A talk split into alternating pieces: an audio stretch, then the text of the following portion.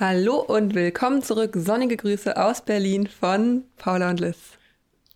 Schön, dass ihr wieder mit dabei seid bei einer neuen Folge von One of the Boys, unserem Podcast. Neue Folge ist so ein bisschen falsch ausgedrückt, weil ihr bekommt heute von uns eine vor einem Jahr aufgenommene Folge oder noch länger. Ja, doch, ein Jahr könnte hinkommen, ne? Ein Jahr kommt ungefähr hin. Also ich glaube, wir saßen auch draußen davor. Ähm, auf jeden Fall aus der Konserve. Genau, einige von euch haben es vielleicht auf dem Zettel. Wir haben ja mal ein paar Folgen im Interviewformat aufgenommen. Und das ist jetzt tatsächlich die letzte, die wir noch in der Konserve haben, die wir mal rausholen können, um zugegebenermaßen das schöne Wetter diese Woche zu genießen. ich finde, man kann es uns nicht so richtig verübeln, weil wir hatten Minusgrade und ab nächster Woche soll es wieder grau werden. Und ich will jetzt nicht so lange über das Wetter reden, aber heute ist sehr schönes Wetter und deswegen nehmen wir uns quasi frei. Die Folge ist aber trotzdem sehr cool. Es geht um die Mafia. Wir sprechen mit Helena Raspe. Mehr dazu aber erzählen wir gleich eh nochmal in der Folge. Und ihr bekommt dann auch in zwei Wochen eine richtig, richtig coole Folge von uns, die wir schon angefangen haben vorzubereiten.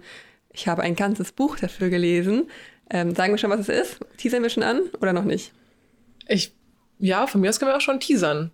Es geht diesmal um Judith Butler, die ein neues mhm. Buch herausgebracht hat vor nicht allzu langer Zeit und es geht um Gewaltlosigkeit. Mhm. Also zwei super spannende Themen. Ähm, darauf könnt ihr euch auf jeden Fall freuen. Mhm. Vielleicht, bevor wir euch in die neue Folge mit Helena verabschieden, äh, Paula, möchtest du noch von deinem Eisbaden eigentlich erzählen? Ja, ich möchte von meinem Eisbaden nochmal erzählen. Ähm, ich hatte das ja großspurig angekündigt in der letzten Folge und ich kann hier verkünden, dass ich es durchgezogen habe. Ich war zwei Minuten Eisbaden im Plötzensee. Obwohl der ganze See vereist war, war ein kleines Eisloch da und ich bin reingegangen. Mhm. Ähm, es war, ja, es war kalt, aber es ging irgendwie mega klar. Danach hatte ich das, es war dasselbe Gefühl wie 15 Kilometer laufen. Ich war komplett erschöpft. Wie oft gehst du 15 Kilometer laufen? Noch nie, aber so, ich, so fühlt es sich an. Also okay. Also so komplett erledigt. Ich bin, glaube ich, um 9 Uhr abends ins Bett gegangen. Ähm, ja, aber. Ich muss auch sagen, ich fand, ich war dabei und es war irgendwie krass, weil du hast es gemacht und noch mein Mitbewohner und noch dein Mitbewohner. Und ich habe schon gedacht, das ist irgendwie heftig. Das war ja auch die ganze Woche vorher, war so ultra kalt und so. Ich habe das sehr souverän gemacht und es waren auch sehr, sehr viele Menschen drumherum, die auch alle Eisbaden waren. Mhm. Es gab so verschiedene Löcher in diesem See, wo alle irgendwie reingesprungen sind. Äh, und dann dachte ich so, naja, okay, vielleicht ist es doch nicht so krass, vielleicht kann man das schon machen. Und dann haben wir aber noch so ähm, eine Gruppe von so um die 30-Jährigen mit kleinem Kind angelockt, die uns beobachtet haben wo die beiden Männer, die dabei waren, dann entschieden haben, ach komm, das machen wir jetzt auch noch mal, springen wir jetzt auch noch mal rein. Und die waren buchstäblich zehn Sekunden drin, ja. bevor sie schreiend und wippernd wieder rausgekommen sind. Und man so, oh, es ist ultra kalt. Und dann ist mein Respekt nochmal gestiegen für euch, weil scheinbar ist es schon kalt. Okay, gut, das, das freut mich ja. Ähm, ich glaube, es wird jetzt kein Hobby. Kurz dachte ich, es wird ein Hobby, aber dann war es doch zu anstrengend danach. Aber ja, kann ich nur empfehlen. Aber es war natürlich auch tolle Atmosphäre, wenn der See zugefroren ist. Mhm. Hätte ich das jetzt heute gemacht, dann wäre es einfach so, okay, anbaden. 17 Grad, so cool, cool, dass du im Wasser warst. Aber von daher, ja, Leute, ihr könnt euch, ihr könnt alles schaffen, was ihr euch vorstellen wollt, ne? Das ist so schön. Live your dreams. So, so dazu, das war's, glaube ich. Wir gehen jetzt Aperol Spritz trinken mhm. und genießen das. Es ist auch letzte Woche des Semesters, das ist auch verdient, Paula, jetzt eine kleine Pause. In zwei Wochen gibt es dann eine super vorbereitete, ganz tolle Folge zu Judith Butler. Und jetzt gibt es eine sehr nette Interviewfolge mit der lieben Helena. Genau, viel Spaß dabei. Bis dann. Ciao. Heute sitzt Helena Raspe bei uns. Sie ist auch eine Podcasterin. Außerdem engagiert sie sich ehrenamtlich im Verein Mafia Nein Danke e.V. Außerdem studierst du Lateinamerika-Studien im Master an der Freien Universität Berlin. Und wir wollen heute mit dir darüber sprechen, was es für dich bedeutet, politisch zu sein, ob wir und was mit der Mafia in Deutschland so abgeht, auch ein bisschen. Das ist quasi ein Politik-True-Crime-Podcast, den wir heute machen. Schön, dass du da bist. Hi, ich freue mich voll. Erstmal zu dir. Du hast jetzt eine kleine Kurzeinleitung gegeben. Haben wir alles richtig gesagt? Möchtest du was hinzufügen? nee, war alles richtig perfekt. Genau, wir kennen uns aus der Uni, aus dem Bachelorstudium Politikwissenschaft am OSI an der Freien Uni Berlin.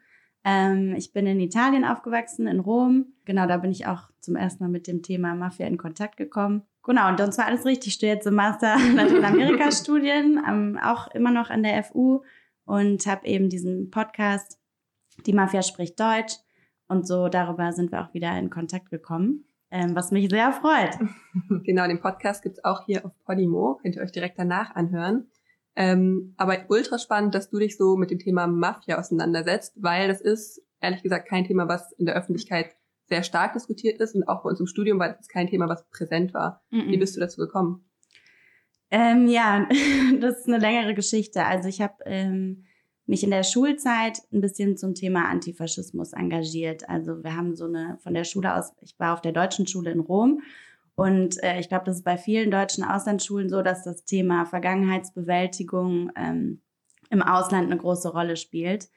Und wir, ich war ähm, damals Schulsprecherin und wir haben eine Reise gemacht nach Auschwitz ähm, und haben da quasi auch mit Zeitzeugen gesprochen und sind dann wiedergekommen und haben auch eine Ausstellung zu dem Thema gemacht. Ähm, und das ganze Thema hat mich wahnsinnig gepackt.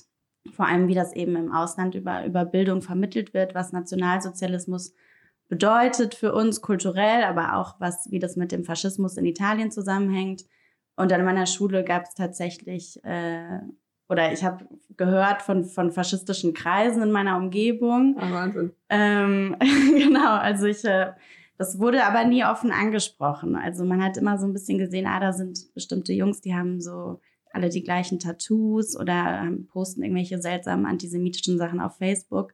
Ähm, genau, also mir, mir wurde da so richtig bewusst, dass das wirklich gefährliches Gedankengut ist, was heute noch auch in unserer Generation total aktuell ist. Und das hat mir super Angst gemacht.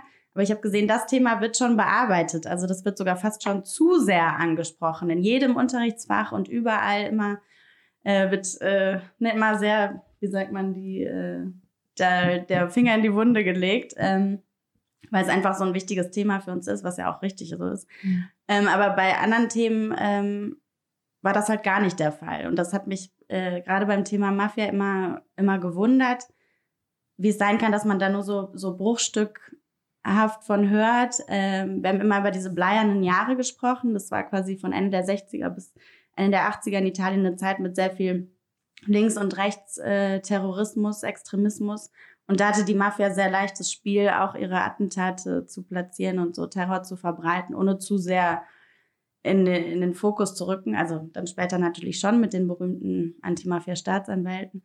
Aber da waren, glaube ich, auch viele Traumata noch zu präsent, als dass das Thema so breit gesamtgesellschaftlich über, immer überall angesprochen äh, worden wäre. Und dann, als ich nach Deutschland gekommen, ich hatte es trotzdem aber auf dem Schirm irgendwie und hatte immer so ein vages Interesse dafür im Hinterkopf. Und dann bin ich nach Deutschland gekommen und ähm, es gab einfach gar nichts dazu. Also mhm. keinen Kurs an der Uni, sehr wenige Artikel, ähm, kaum Wissen über die mafiösen Strukturen in Deutschland. Und das hat mich so schockiert, dass ich dann, ähm, genau das habe ich euch auch schon mal erzählt, meine erste Hausarbeit äh, über die Giftmüllmafia geschrieben habe, einfach weil ich mich da auch für Umweltpolitik interessiert habe und das irgendwie verknüpfen wollte. Und danach, ein paar Jahre später, ähm, bin ich mal auf die Idee gekommen zu googeln, was es überhaupt hier so gibt an Aktivismus zu dem Thema. Und es gibt tatsächlich fast äh, bis auf Einzelkämpferinnen ähm, fast nur diesen Verein äh, Mafia Nein Danke eben, ähm, wo ich mich dann gemeldet habe und dann angefangen habe zu engagieren. Genau. Sorry, das wird sehr lange. nee, aber super spannend und ich kann dir nur zustimmen. Also das Bild von Mafia, was ich hier in Deutschland hatte, war einfach ganz lange nur aus Filmen und da war es dann meistens so ja die Sizilianis, sizilianische Mafia. Man kennt irgendwie den Paten und es kam, also mir auch persönlich kam es ganz lange vor wie etwas ja aus alter Vergangenheit und ja, vielleicht ein paar italienische Restaurants sind davon betroffen, aber ich hätte gar nicht, es war mir gar nicht bewusst, ähm, dass Deutschland überhaupt mafiöse Strukturen noch hat.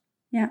Und dir, dir auch nicht wahrscheinlich. Nicht wirklich. Ich glaube eher dann so diese Clan-Strukturen, die es gibt, die ja auch in Berlin durchaus präsent sind. Also dass man weiß, es gibt Also die arabischen Clans. Genau, eher sowas. Mhm. Ähm, die man ja vielleicht auch so subsumieren könnte unter irgendwie organisierte Kriminalität. Genau.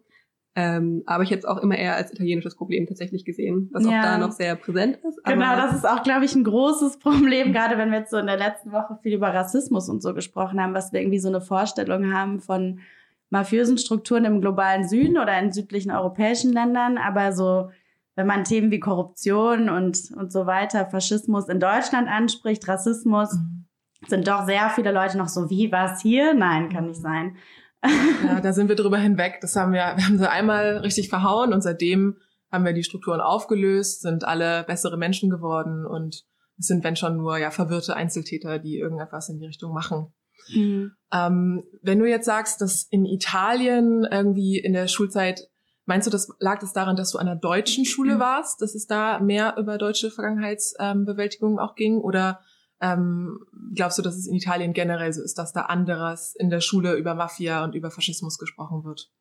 Also es ist ähm, in Italien genau wie in Deutschland das Problem, dass, ähm, dass es quasi kein, kein verpflichtender Teil des Lehrplans ist in Schulen zum Beispiel. Und es gibt, äh, in Italien gibt es aber in Mailand ein Institut, das heißt, ähm, also zur Soziologie der organisierten Kriminalität, da gibt es richtig Forschung.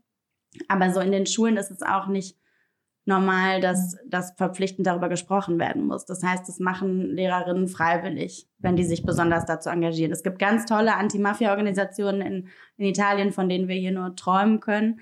Ähm, aber wie gesagt, also ich glaube, diese bleiernen Jahre, wie man diese Zeit des, des äh, omnipräsenten Terrors nennt, die sind noch so präsent, auch vielen Lehrkräften, ähm, dass es, glaube ich, also da wirklich, ich hatte eine Lehrerin, die uns erzählt hat, sie hatte Angst, ähm, alleine zur Schule zu gehen teilweise. Also die ist genauso alt wie meine Mutter. Das ist irgendwie ganz schwer vorstellbar. Äh, es gab auch viele Kindesentführungen und so.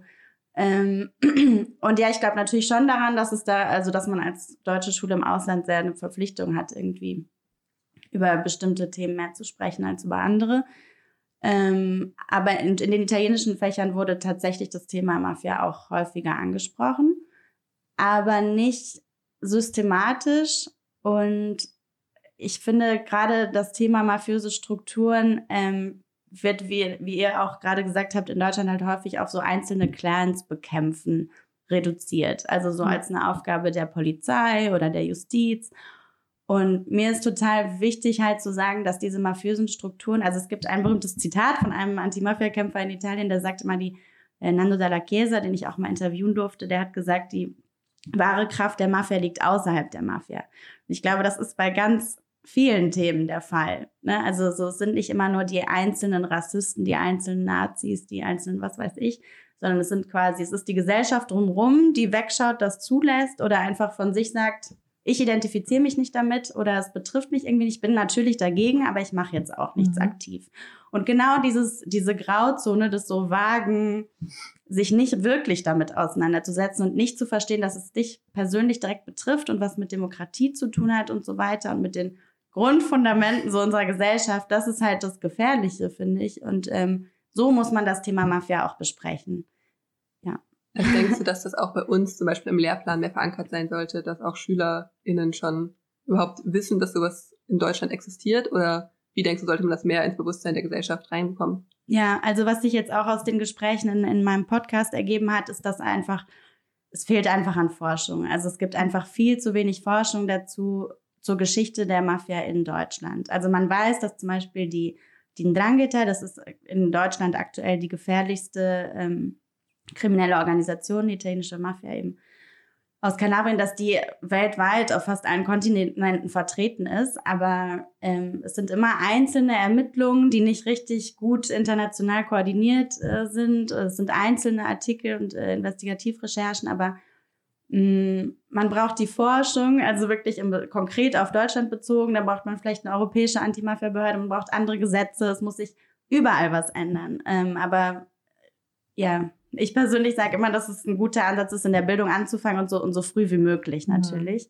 Mhm. Ähm, und auch, dass man ein bisschen darauf hinarbeitet, dass man sich nicht mehr so darüber lustig macht. Also, dass es nicht so ist, ich glaube, es gibt hier irgendwie eine Sprachschule in Berlin, die ähm, die Sprachmafia oder so heißt, oder irgendwelche Eisdielen, die mhm. nach der Mafia benannt werden. Da fragt man sich so, das ist doch kein Thema, was was man irgendwie lächerlich machen kann. Da stehen so viele Opfergeschichten dahinter, das geht eigentlich nicht. Und das Bewusstsein fehlt hier halt einfach noch, leider. Ja, das ist ja fast so eine Überheblichkeit auch dahinter eigentlich, jetzt wenn man darüber nachdenkt. Also ja, Mafia, uh, ja, so ein bisschen so eine Romantisierung, die ja auch teilweise stattfindet. Ähm, ähm, oder dass man dann, das ist die und die Mafia, dann wird jetzt zu jedem, was es gibt, wird dann eine Mafia draus gemacht. Und dann mhm. entfernt man sich ja total von dem, was Mafia eigentlich bedeutet und was du da meintest, dass es halt immer noch extrem viele Opfer gibt. Mhm. Wobei ich würde auch denken, dass es nicht nur mit einer Arroganz zu tun hat, sondern vielleicht auch schlicht einer Angst von Leuten, sich damit auseinanderzusetzen. Dass wenn man sich in der Forschung mit mafiösen Strukturen auseinandersetzt, dass man sich mhm. doch auf gefährliches Terrain auch begeben könnte. Mhm. Wie empfindest du das denn in deiner Arbeit? Also ich bin ja jetzt, habe jetzt gerade erst angefangen als Aktivistin in diesem Verein. Ne? Also ich habe ein paar Artikel publiziert zu dem Thema und eben diesen Podcast jetzt und helfe damit mit Veranstaltungen und so. Ähm, ich weiß halt von, von ähm, den Mafia-Expertinnen, mit denen ich gesprochen habe, dass es nicht so gefährlich ist, was aber daran liegt, dass man nicht viel sagen darf. Also das Presserecht ist relativ mafiafreundlich in Deutschland. Es ist sehr schwer, einzelne Menschen konkret anzuklagen, mhm. weil die, die ähm, also Paradoxie ist quasi, dass, dass mafiöse Zugehörigkeit so explizit gar keine Straftat ist in Deutschland, also explizit so formuliert. Ähm, aber andererseits, wenn man Leute konkret, ohne dass es schon Beweise gäbe, als Mafiosi verdächtigt, dann ähm, gilt das als Beleidigung häufig. Ähm, und das bedeutet halt, dass es sehr schwierig ist, sich da in Gefahr zu bringen, weil man sehr allgemein häufig nur darüber sprechen kann. Mhm. Ähm, und äh, in Deutschland hat die Mafia auch eine andere Strategie. Also ähm, hier, es gab eben diese Duisburg-Morde von 2007, wo auf offener Straße Menschen erschossen wurden. Da auf einmal kam das Thema ins öffentliche Bewusstsein, weil so Blut und Terror, das äh, zieht immer und bewegt und interessiert die Leute auch zu Recht. Aber es gibt wenige Artikel, die sich quasi oder wenige Menschen, die sich langfristig damit beschäftigen, auch wenn gerade nichts Krasses passiert, wenn es gerade keine Schießerei gibt. Und in, in, ähm, in Deutschland gibt es vor allem, was die italienische Mafia angeht, halt eben wenig, also da eine, eine gewisse Hemmschwelle, sich irgendwie öffentlich brutal zu zeigen, weil man einfach in alle Bereiche der Gesellschaft eindringen will und einfach ähm, so unauffällig wie möglich äh, die Geschäfte abwickeln möchte. Und Deutschland ist hauptsächlich, hauptsächlich ein Land, wo, wo investiert wird, wo Geld gewaschen wird. Und äh, genau, also ich denke, das wäre sehr, sehr unklug, hier mhm. große Blutbäder zu veranstalten. Dann kommt ja eben die ganze Aufmerksamkeit und dann wird doch wieder äh, ja, ermittelt wahrscheinlich. Genau. Aber es gibt auch große Fortschritte. Okay. Und bist du durch diese ganze Prägung in der Schulzeit auch politisiert worden? War das auch dieser Punkt bei dir quasi, dass es um Faschismus und dann noch um mafiöse Strukturen ging? Oder bist du eigentlich parallel durch noch andere Themen generell? Weil du hast ja auch eine Politikwissenschaft studiert. Und das kam mhm. wahrscheinlich auch nicht von ungefähr. Mhm. Wo siehst du da so die Anfänge deiner eigenen? Ja, genau. Also ähm, das Klima in Rom, als ich zur Schule gegangen bin, war halt ein bisschen so, dass mir aufgefallen ist im Vergleich zur Erzählung von Freundinnen aus Deutschland, dass ähm, es viel sozial akzeptierter war, sich öffentlich als Kommunistin oder Faschistin zu, zu labeln. Mhm. Und dass es da teilweise wirklich auch noch so Straßenkämpfe gab und so. Das fand ich immer schon sehr erstaunlich, dass das möglich ist. Und ich habe mich auch tatsächlich selbst mit Leuten unterhalten, die gesagt haben, ich identifiziere mich als Faschist ähm, und mir erklärt haben, warum das eine bessere Form des Sozialismus sei und auf den Werten des Römischen Reiches basiere und ähm, gar nichts mit Judenverfolgung und Nationalsozialismus zu tun hätte. Und das waren krass gebildete Leute auch teilweise. Ähm, und ich habe gedacht, wie kann das sein? Wie, wie kann das sein? Ähm, und habe aber gemerkt, ich verstehe selbst noch äh, viel zu wenig ähm, davon, um das irgendwie alles genau einordnen zu können. Und habe mich dann erstmal erstmal damit in der Tiefe mit dem einen Thema Faschismus in, in Ruhe auseinandergesetzt. Und in Deutschland, als ich dann nach Deutschland gegangen bin, ich wollte halt gerne Politik in Berlin studieren, weil natürlich hier die ganzen, das ganze Geschehen, der, also man hier so am Puls der Zeit ist irgendwie und auch eben dieses tolle Institut gibt. Und dann habe ich sofort, aber einfach auch, weil ich mich ein bisschen allgemein mehr bilden wollte. Also ich wollte auch erstmal lernen, wie überhaupt das Akadem akademische mhm. System in Deutschland funktioniert, was die Gesellschaft hier so tickt, was, was hier die relevanten Themen sind. Ähm, und dann habe ich das erst angefangen, so langsam zu vergleichen und mir auch kulturelle Fragen dazu stellen. Und dann im Studium wurde ich auch sehr an, an feministische Themen rangeführt. Jetzt arbeite ich halt für die Frauenbeauftragte der FU und sehe auch, dass diese Themen alle miteinander zu tun haben und alle miteinander verbunden sind. Und man in Berlin einfach so wahnsinnig viele Chancen hat, selbst aktiv zu werden und irgendwie Zugänge zu politischen Geschehnissen zu haben. Und ähm, ja, ich wollte halt einfach immer so viel wie möglich diese Chancen nutzen und mhm. so viel wie möglich diskutieren und ähm, ja, ich hatte immer schon Lust, mich in so kontroverse Themen zu stürzen, die irgendwie so ein bisschen totgeschwiegen werden. Also vielleicht ist es auch eine Charaktersache, so ein bisschen provozieren zu wollen. Ja. ja. aber ja, es gab jetzt nicht den einen Moment, der mich ja. politisiert hat, sondern ich habe einfach nach und nach verstanden, dass irgendwie alles eine politische Bedeutung hat, was einem im Alltag so begegnet. Ich finde das auch, irgendwann habe ich auch gedacht, alles ist einfach nur noch politisch und es hat mich auch ein bisschen fertig gemacht, weil ich dachte, davor war es einfach, also wenn man nicht dieses Verständnis von, also man, mein Anfangsverständnis von Politik war, glaube ich, so sehr auf Regierung bezogen als ich jünger mhm. war. Und dann hat das sich das ich auch zum Beispiel gar nicht spannend, dieses System der Bundesrepublik Deutschland, genau. das hat mich so null interessiert. Genau, das so, vielleicht bin ich jetzt hier doch falsch. Ne? Den Gesetzgebungsprozess könnte ich bis heute wahrscheinlich nicht richtig erklären. Ähm, mhm. aber wenn man dann halt versteht, dass halt politische Prozesse halt genau solche gesellschaftlichen Fragen eigentlich sind und auch ganz viel mit Neugier auch zu tun haben, dass man halt hinterfragt so, warum reden gerade Leute mit mir und ich kann das nicht so ganz verstehen. Und das hatte ich auch auf den Punkt, dass ich dachte so, ich glaube, ich bin komplett anderer Meinung als du, aber ich habe das Wissen nicht. Mhm. Und ich finde, das ist auch immer für so richtig politische Gespräche auch eine krasse Grundlage, dass man das Wissen mitbringt mhm. und dann nicht nur Meinungen vertritt, also das ist wichtig, aber dass man die auch ähm, persönlich irgendwie auch ja untermauern kann durch mhm. Fakten. Und ich glaube, das hilft einem einfach total viel, auch wenn man sonst verunsichert ist in manchen Momenten. Ja, und äh, ich glaube, die Institutionen werden halt dann doch wieder interessant, wenn man halt selber was bewegen möchte. Ich habe ein paar Praktika so im Bereich Lobbyarbeit gemacht und da halt gemerkt, so, jetzt muss es mich interessieren. Jetzt muss ich auf einmal wissen, was hier so ähm, der Duktus ist und was hier so die, die Wörter sind, die man im, in so in internationalen Gesprächsrunden, die man einfach drauf haben muss. Mhm. Und das lernt man auch im Politikstudium. Ne? Und man denkt irgendwie, warum muss ich muss jetzt genau wissen, wie die Vereinten Nationen bis ins letzte Detail funktionieren und was welches Ministerium macht und wer wann wo was welche kleine Anfrage eingereicht hat und so. Aber wenn man dann einmal da ist, dann merkt man so, oh, es hat sich doch gelohnt. Weil ich, äh, ne, wenn man dann da an die Grenze stößt, ja. so, weil dann, man muss ja irgendwann in Kontakt mit den Institutionen treten. Ja, das ist, glaube ich, auch, wenn man so ein bisschen diese Blase verlässt von diesem akademischen Raum, wo man eigentlich ganz, ganz frei denkt und dann kommt man so ein bisschen in diesen Bereich Berufsleben und merkt dann so, okay, es gibt einfach Institutionen die Regeln feststellen und ich komme nicht um die herum, nur weil ich der Meinung bin, dass die Institution irgendwie fehlerhaft aufgebaut ist, wird sie sich nicht ändern. Mhm. Und ich wollte noch zu dem, was du vorher gesagt hast, mit dem, dass man irgendwann denkt, alles ist politisch. Weil es gibt ja auch ein bisschen, in Lateinamerika ist das zum Beispiel so ein, ähm, so ein Ausspruch, äh, wie sagt man, so ein Mantra, was ganz viel vertreten wird, halt, dass das Persönliche politisch ist. Mhm. Das ja auch wenn wir zum Beispiel über Feminismus reden, dass so Themen wie sexuelle Befreiung wieder ganz neu auf der Agenda stehen, man über sehr private Dinge auf einmal wieder sehr öffentlich und sehr politisch spricht. Ähm, und ich persönlich bin da so ein bisschen zwiegesch, also ich finde es so ein bisschen ein zweischneidiges Schwert irgendwie, weil ich so denke, es ist auch wichtig, dass es bestimmte Themen geht, also dass man das Recht hat, bestimmte Themen privat zu halten. Und gerade in Deutschland liegt ja auch viel Fokus auf Privatsphäre und, ähm, und Datenschutz und diese ganzen Themen. Und es ist natürlich auch wichtig, dass man weiß, man ist nicht dazu verpflichtet, jedes Detail aus dem eigenen Privatleben jederzeit zu politisieren, sondern nur, wenn man sich dazu bereit fühlt, quasi eigene Schwierigkeiten, Traumata damit überwunden hat. Man muss nicht als Teil zum Beispiel einer Minderheit für die ganze Minderheit immer mhm. sprechen in jeder Situation. Man hat völlig auch das Recht, sich aus manchen Kämpfen zurückzuziehen. Und das muss man, glaube ich, auch, auch lernen. Mhm. Und das muss man sich auch zugestehen, finde ich, dass man nicht jeden Kampf gleichzeitig an jeder Front ja. führen kann. Ja. Da bin ich auf jeden Fall voll bei dir, wobei ich auch denken würde, dass da ja eine Unterscheidung zwischen individuellem und strukturellem passiert, oder? Weil ich als mhm. Individuum bin ja nicht dafür verantwortlich, mein Privates öffentlich zu machen und mich nackt zu machen. Nee. Gleichzeitig meine privaten Probleme, Sorgen und so weiter können ja trotzdem politisch sein auf einer strukturellen Ebene und können ja Klar. trotzdem Klar. So, also.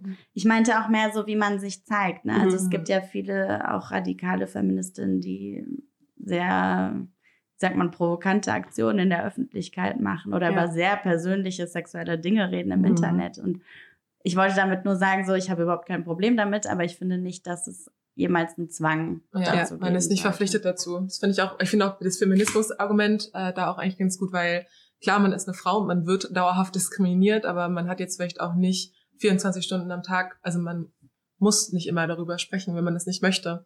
Und da hat man auch ein gutes Recht dazu. Ja, vielleicht ein, was wir mitnehmen können für die erste Frage. Bei der Folge geht es ja immer darum, was bedeutet es, politisch zu sein. Mhm. Politisch sein muss man nicht immer. Man muss nicht jeder Sekunde, mhm. man muss auch nicht immer die passende Antwort haben und perfekt irgendwie reagieren können und ein klein, kleines Pro-Seminar halten. Ja. Ähm, man kann einfach mal sagen, es tut mir jetzt nicht gut und ich möchte dazu nichts, nichts sagen. Das stimmt, bin ich voll bei dir. Voll. Und man muss auch manchmal ein bisschen aufpassen in den Diskursen. Also hier zum Beispiel, ich habe gemerkt, dass ein Thema auch in Social Media und so ist jetzt zum Beispiel gerade in Bezug auf Feminismus sowas wie Masturbation oder Körperbehaarung oder was weiß ich, irgendwelche Dinge, mit denen man sich unwohl fühlt im sexuellen Kontext und so. Und manchmal muss man, glaube ich, auch ein bisschen aufpassen, dass bei so gut und so wichtig das auch alles ist, dass man halt andere Debatten nicht vernachlässigt, wie Gender Pay Gap zum Beispiel mhm. und so weiter. Also, dass man quasi guckt, dass es sich nicht nur auf der individuellen Ebene abspielt, du bist gut so, wie du bist, sondern dass sich das dann auch auf einen ähm, strukturellen politischen Kontext weiter trägt. Ne? Also, dass wir, ja, manchmal sind es auch so sehr konsumorientierte Debatten. Ich weiß nicht, wie ihr das seht, aber häufig ist es so, gerade so viele Influencerinnen und so, dass irgendwie so, ja, toll, macht euer Ding und so, aber kauft dann meine Produkte. Mhm. und dann ist es getan mit dem Engagement. ähm, und dass man ja. irgendwie das so ein bisschen im, im, Kopf behält. Ja, auf jeden Fall. Also ich, ich finde auch, dass man, also ich denke mir immer so, die, man, es ist ja immer noch für die gute Sache, denke ich mir. Wenn jetzt mhm. eine Influencerin dasteht und sagt, sie setzt sich jetzt dafür ein, dass ähm, Darmhygieneprodukte nicht mehr als Luxusartikel besteuert werden, sondern als normale Artikel. Aber wenn das dann halt für zwei Monate ist und danach geht's halt weiter mit irgendwelchen anderen kaufen, Dingen. Kaufen, kaufen, kaufen. Ja, das ist vielleicht so, na ja, sie hat ihr was Gutes gemacht und immerhin sagt sie das. Oder wenn jetzt von mir aus Taylor Swift in einem Song sagt, ähm, übrigens ist es blöd, dass Männer mehr Geld verdienen als Frauen, denke ich mir so, ja, meine Güte, wenn sie immerhin stellt, setzt sich für das Richtige ja, ein, aber natürlich. Sie schafft einen Zugang. Sie schafft einen Zugang für mhm. Leute, die vorher vielleicht keinen Zugang hatten. Ähm, aber klar, man darf die strukturellen Probleme nicht vergessen und das sind dann halt solche Dinge wie Gender Pay Gap, über die da niemand sprechen möchte. Ja. Hast du denn das Gefühl, dass du mit deiner Arbeit bei Mafia Nein Danke e.V., ähm, dass sich da was tut? Also hast du da manchmal so Momente, wo du denkst, ja, dafür lohnt es sich, meine Arbeit, ähm, also die politische Arbeit, die ich hier tue, die hilft anderen Leuten? Oh, ich hoffe sehr, ja. Ähm, also wie gesagt, äh, es gibt große Verbesserungen, die, die haben jetzt nichts mit mir persönlich zu tun, weil ich erst seit sechs Monaten dabei bin. Ähm, aber tatsächlich machen wir auch Lobbyarbeit und ähm, es gab schon viele in den letzten Jahren einige Gesetzesprozesse, die ein bisschen vorange vorangekommen sind. Ähm, wir machen auch Bildungsprojekte. Ähm, wir planen gerade zum Beispiel ein Theaterprojekt, wo es um ein Mafia-Opfer geht äh, für verschiedene Schulen, erstmal in Berlin und dann hoffentlich auch deutschlandweit, wenn das klappt.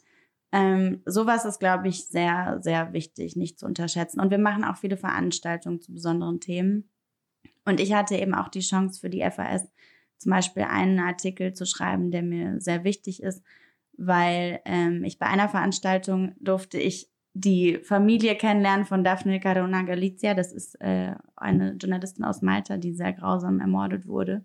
Ähm, ich glaube 2017, ähm, weil sie eben auf Basis der Panama Papers recherchiert hat, was es für mafiöse Skandale rund um die Regierung in Malta gab zu der Zeit und hat sehr viel zum Thema Korruption und organisierte Kriminalität gearbeitet. Und das war ein total bewegender Moment für mich, einmal zu würdigen, also ihre Arbeit wirklich zu würdigen, nochmal öffentlich, auch mit ihrer Schwester in, mehr in der Tiefe darüber zu sprechen, was es bedeutet, sein Leben diesem Thema zu widmen und dann letztendlich leider auch zu, zu opfern. Und dass ich das eben aufschreiben durfte und einordnen durfte und das hoffentlich auch ein Publikum mhm. erreicht mhm. hat, ähm, das war, war ein sehr besonderer Moment für mich, also sehr emotionaler Moment. Ähm, weil das, also ich kann jede, jeder Person, die das hier hört, nur empfehlen, sich mit ihrem Leben auseinanderzusetzen und ihren Blog zu lesen, der, glaube ich, noch verfügbar sein sollte. Ja, aber die hat wirklich also jahrelang unter Anfeindungen gelitten, wurde komplett diffamiert. Deswegen hat es zum Beispiel auch was mit Feminismus zu tun, das Thema Mafia, weil die immer so als ähm, alte Hexe dargestellt wurde oder irgendwie als ähm, wie sagt man, ähm, menopausale Frau, irgendwie mhm. Äh, frigide Frau. Ja, also wie Frauen irre, halt ja, genau, anstrengend, nervig. Ja. Äh, die ganzen schönen Klischees, sexistischen Klischees und äh, da eben gegen diese ganze korrupte Elite von Männern angeschrieben hat und sich nicht hat einschüchtern mhm. lassen und immer weitergemacht hat und so. Und äh, also das sind so Geschichten, die mich einfach total mhm. inspirieren. Auch wenn ich jetzt denke, ich weiß nicht, ob ich selber bereit wäre, so viel aufzugeben.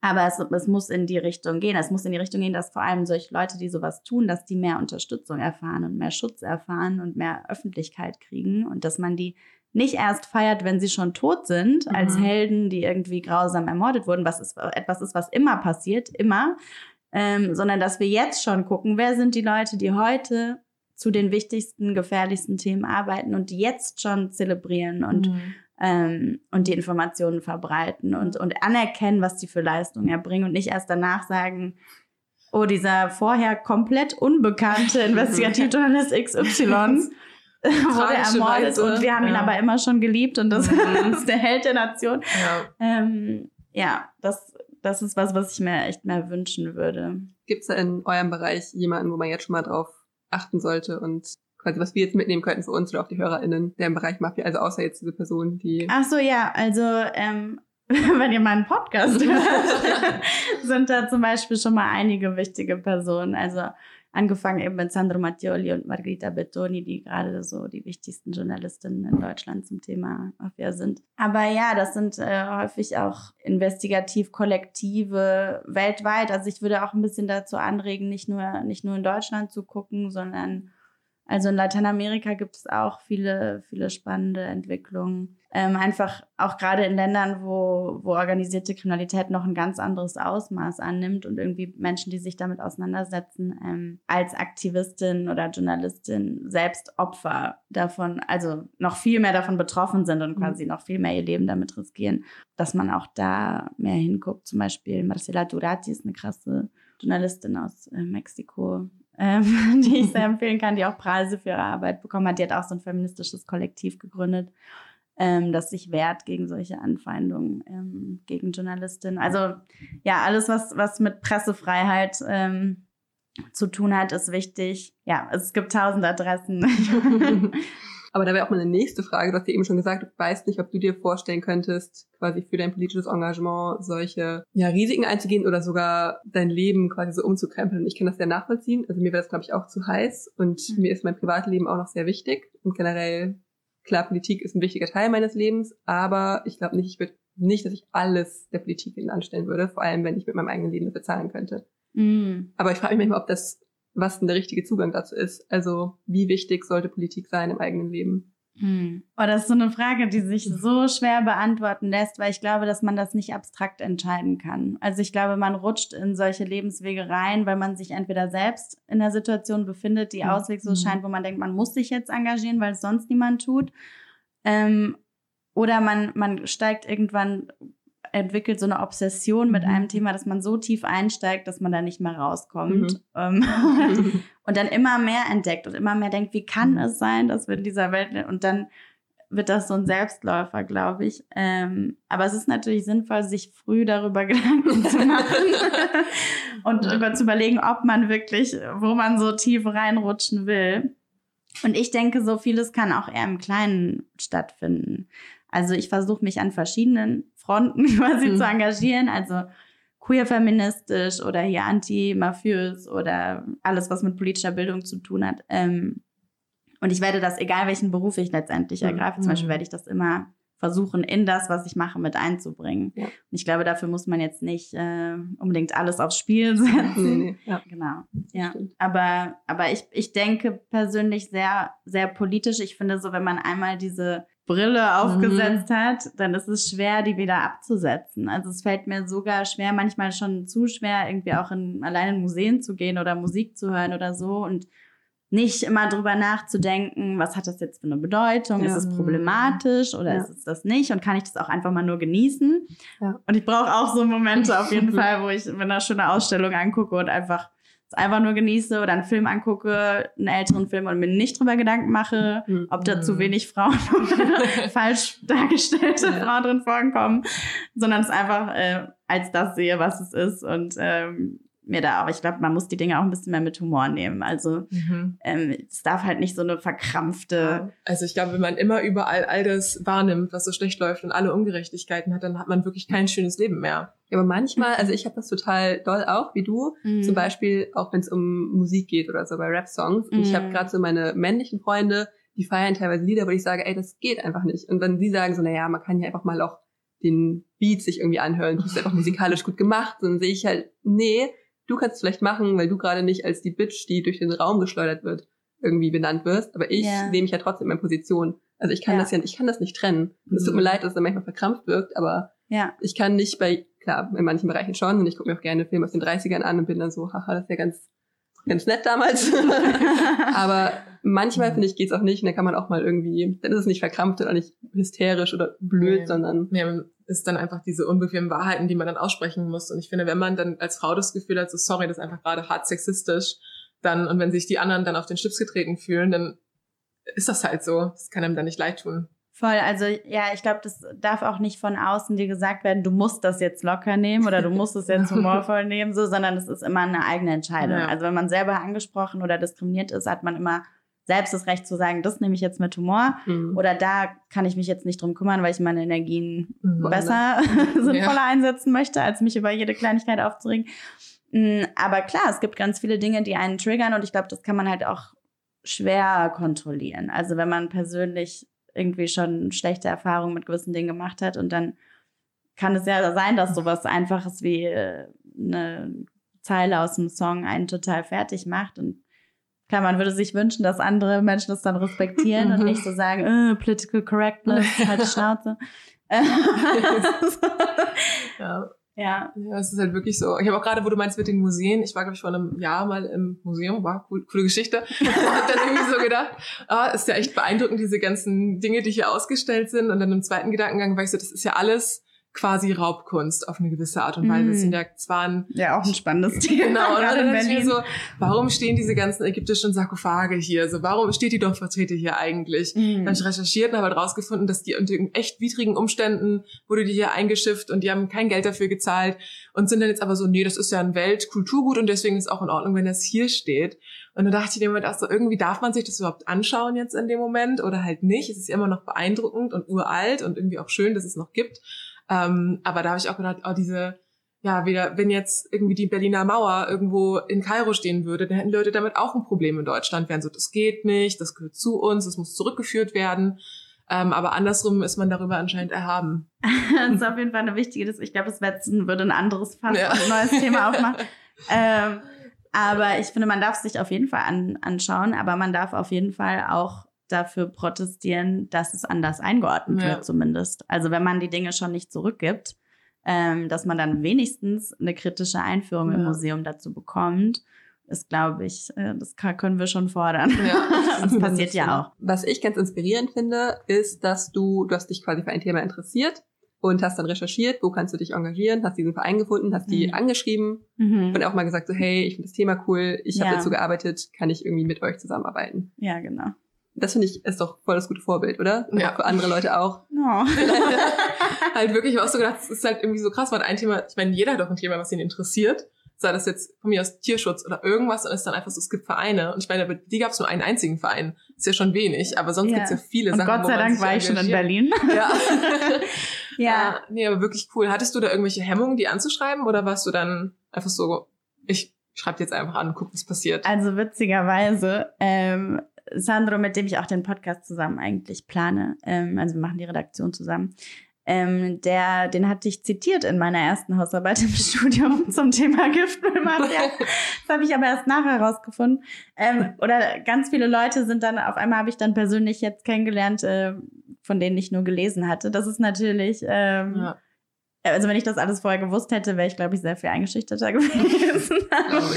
Aber ehrlich gesagt habe ich eine Einstellung dazu, ähm, dass ich gar nichts davon halte, obwohl ich das Wort jetzt mehrfach benutzt habe, sozusagen bestimmte Leute als Experten oder Expertinnen zu labeln und äh, andere, die noch im Lernprozess sind, davon abzugrenzen. Mhm. Weil äh, meiner Empfindung nach kann ich noch so viel über ein Thema wissen. Ich werde mein Leben lang immer weiter dazulernen. Mhm. Und ähm, ich glaube, ich persönlich würde, würde mich nie irgendwo hinstellen und sagen, ich bin jetzt die Expertin und äh, ihr könnt mir jede Frage stellen, sondern ich finde mal, also es, ich würde versuchen, immer auch offen dafür zu sein, quasi Neues zu lernen, auch von, auch von jüngeren Leuten, von Mhm. älteren Leuten. Ähm, das muss auch, glaube ich, so ein Dialog zwischen Generationen sein.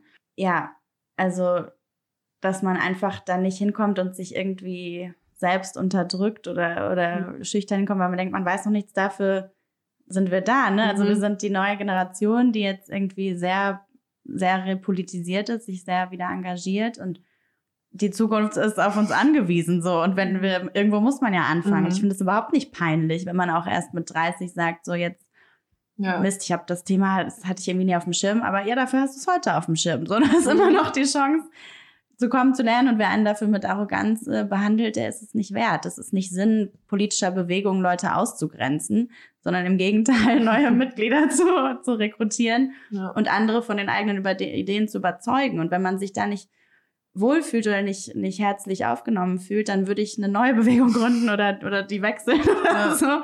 Aber, aber ich, das widerstrebt mir irgendwie so diese Obrigkeitshörigkeit und dieses so, ich bin ja noch niemand, das, man muss natürlich wissen, wo der eigene Platz ist und sich nicht aufspielen und nicht für Leute sprechen, für die Mhm. man noch nicht sprechen sollte oder generell nicht sprechen sollte. Aber ähm, ich finde es immer toll, wenn man sich für neue Themen begeistern kann. Und ja, ich hoffe, dass das andere Leute auch so sehen. Ja, definitiv. Ich glaube, es ist auch ein bisschen ein, Generation, äh, ein Problem unserer Generation vielleicht und auch durchaus von uns Frauen manchmal, Hm. dass man sich einfach zu wenig zutraut. Und ich kenne das von vielen Freundinnen, die dann zum Beispiel ihr erstes Praktikum irgendwo machen. Es muss ja nicht mal im politischen Bereich sein, das ist ja eigentlich in Leben, jedem Lebensbereich, ne? Ja. Sich null zutrauen Mhm. sind so, aber ich habe doch noch nichts vorzuweisen, ich kann doch gar nichts und ich kann ja gar nichts bieten. Aber das stimmt ja nicht, ne, wie Mhm. du schon sagst. Also jeder bringt ja seine Perspektive mit und hat ja irgendwas. Ich habe eine Freundin, die sagt immer, stell dir vor, du wärst ein weißer, reicher, heterozis Mann.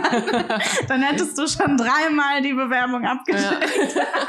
Ist so Oder dich ja. als was weiß ich sonst vergessen. Das ist natürlich ein bisschen so pauschalisierend, aber ich, es hilft. Ja, es hilft auf auf jeden jeden Fall. Fall. Definitiv. Jetzt noch abschließend zu Mhm. unserer Folge die große Frage. Oh Gott. Was bedeutet es für dich, politisch zu sein? okay, ich habe keine perfekte, durchdachte, vorformulierte Antwort. Aber Politik stelle ich mir mal vor als öffentlichen Austausch, also transparenten Dialog ähm, in der Gesellschaft. Also was, was für alle zugänglich ist, was, wo wo auf gleicher Ebene über Themen, die alle betreffen, diskutiert wird. Und ich glaube, es hat ein bisschen, ich glaube, politisch sein ist für mich einfach dieses Selbstverständnis zu haben, dass man sich nicht als von der Gesellschaft losgelöstes äh, Individuum versteht, das irgendwie so seinen Alltag vor sich hin macht, aber eh keinen Einfluss auf die Welt hat und ähm, es interessiert sich keiner für mich und ähm, ich interessiere mich auch für nichts. so, sondern ähm, politisch ist für mich jemand, der den Austausch sucht, ähm, die Konfrontation sucht, sich Fragen stellt über die Welt, in der er oder sie lebt, ähm, nichts einfach so hinnimmt, sondern halt alles hinterfragt und nicht dann für sich selber im privaten Kämmerchen so klärt, sondern, sondern versucht in Kontakt zu kommen mit, mit der Realität des Problems oder des Themas, was, was sie oder ihn begeistert. Ja. Wow, richtig gute Antwort, finde ich. oh, Sehr sweet. Sehr improvisiert, Ja. aber okay. Finde ich, glaube ich, gut, weil das kann ja jeder für sich easy umsetzen eigentlich. Oder es ist nicht zu hochgestochen, dass man irgendwie das und das gemacht haben Mhm. muss. Nein, Das gar nicht, Und gar als nicht. Zorn Politikon fällt einem das doch auch leicht. Political Animal.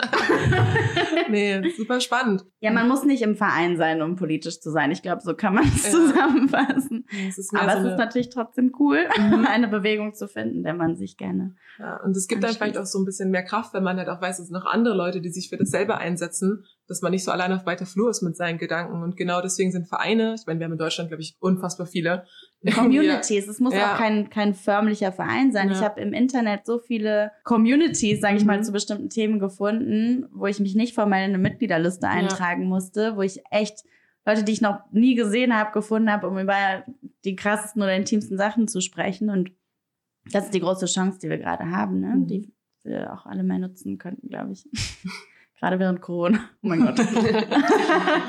Das stimmt. Oh, das war schön synchron. Verhext. Ja, dann vielen, vielen Dank, Helena, für das Gespräch. mhm. Ja. Und ihr könnt jetzt, wie gesagt, alle gerne zu der anderen Podimo-Podcast-Reihe rüber switchen. Yes. die Mafia spricht Deutsch. Ja, wirklich super spannend mit tollen Interviewpartnern. Und ich glaube, wir hören uns dann in zwei Wochen wieder. Bis dann. Nice, bis dann. Danke. Ciao, ciao.